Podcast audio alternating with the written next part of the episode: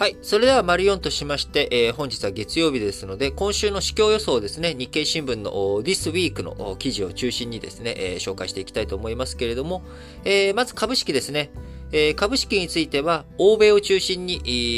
ー、値上がりしていく動き、こちらがね、強くなりそうかなというふうに思われます。えー、今日のね、丸1の中でもお伝えしました通り、新型コロナウイルスの変異型、オミクロン型の感染による入院や重症化のリスクが低いとの調査結果が出てきていることから、市場の警戒感、後退しているという状況になっております。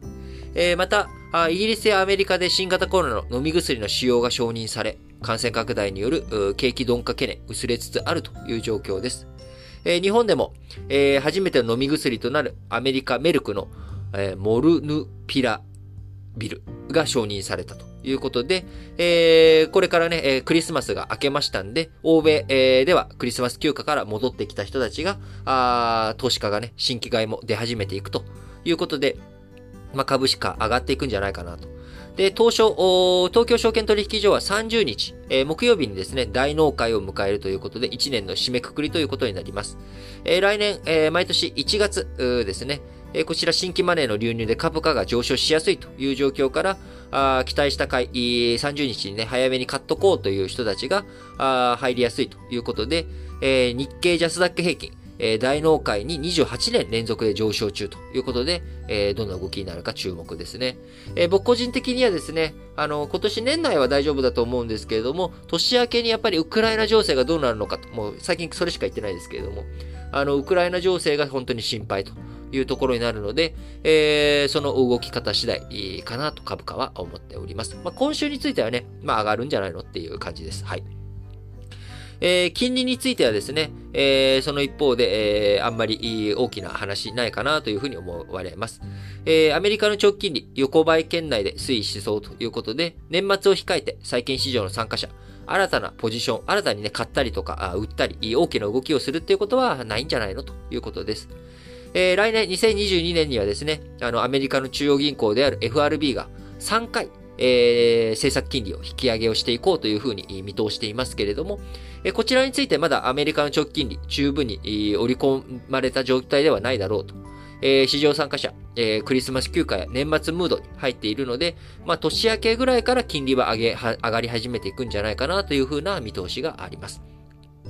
えー、なのでね、年内は、あまあ、そんなに大きな動きないかなというふうに思います。えー、日本のね、長期金利についても、えー、先週金曜日に閣議決定されましたあ予算案、えー、来年度の2022年度の予算案を見れば、えー、新規の国債発行額、当初予算ベースで、えー、2年ぶりに減少ということでもありますので、まあ、債券市場大きな変化あの、ね、情報ない状態ですので、まあ、あんまり金利については日本もアメリカも変わらないということかなと思います。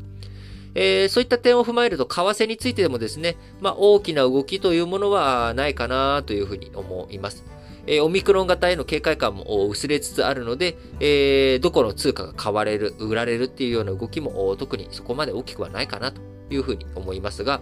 えー、ただ、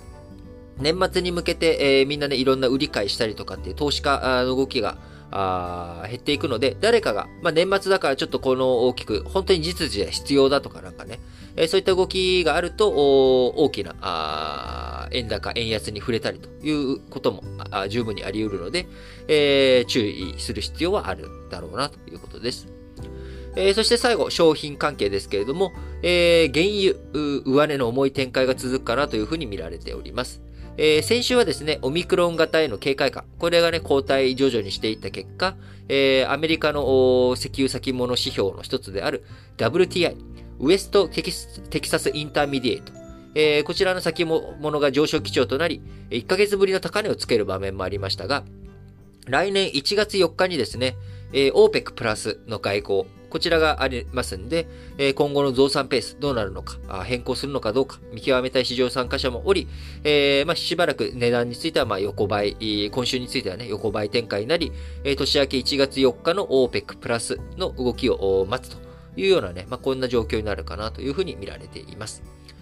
えー、そして、えー、最大のね、えー、商品関係で大きな値動きしそうなものは、やっぱりヨーロッパの天然ガスかなというふうに見られています。えロシアからの供給不安、えー、収まらないと、ウクライナ情勢の影響もあり収まらず、えー、在庫、天然ガスの在庫が例年より大幅に少ない状況、未だに脱出することができていません。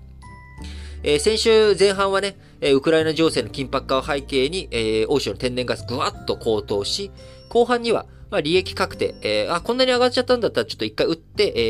えー、利益、計上しちゃおうっていうようなね、えー、売りが重なって急反落したということもありましたが、えー、引き続き、ロシア、ウクライナをめぐる情勢、不安定な状況続きますし、えー、ヨーロッパの天候、どういう風になっていくのか。あ寒くなればなるほどね、天然ガス、暖房とかに使ったりとかしますんで、えー、暖房に使うというか、あの、エネルギーに使うということになりますんで、えー、天候、どういう風になっていくのか。まあ、こういったことで、えー、相場左右されていくだろうなというふうに思います。えー、日本、今ね、すごく寒い状態になっており、東京都心もですね、えー、今結構な寒さで、僕、あの、今、あの、湯たんぽをですね、腹に抱えながら喋ってるわけなんですけれども、あの、非常に寒い日が続きますので、皆様もどうかね、えー、あの、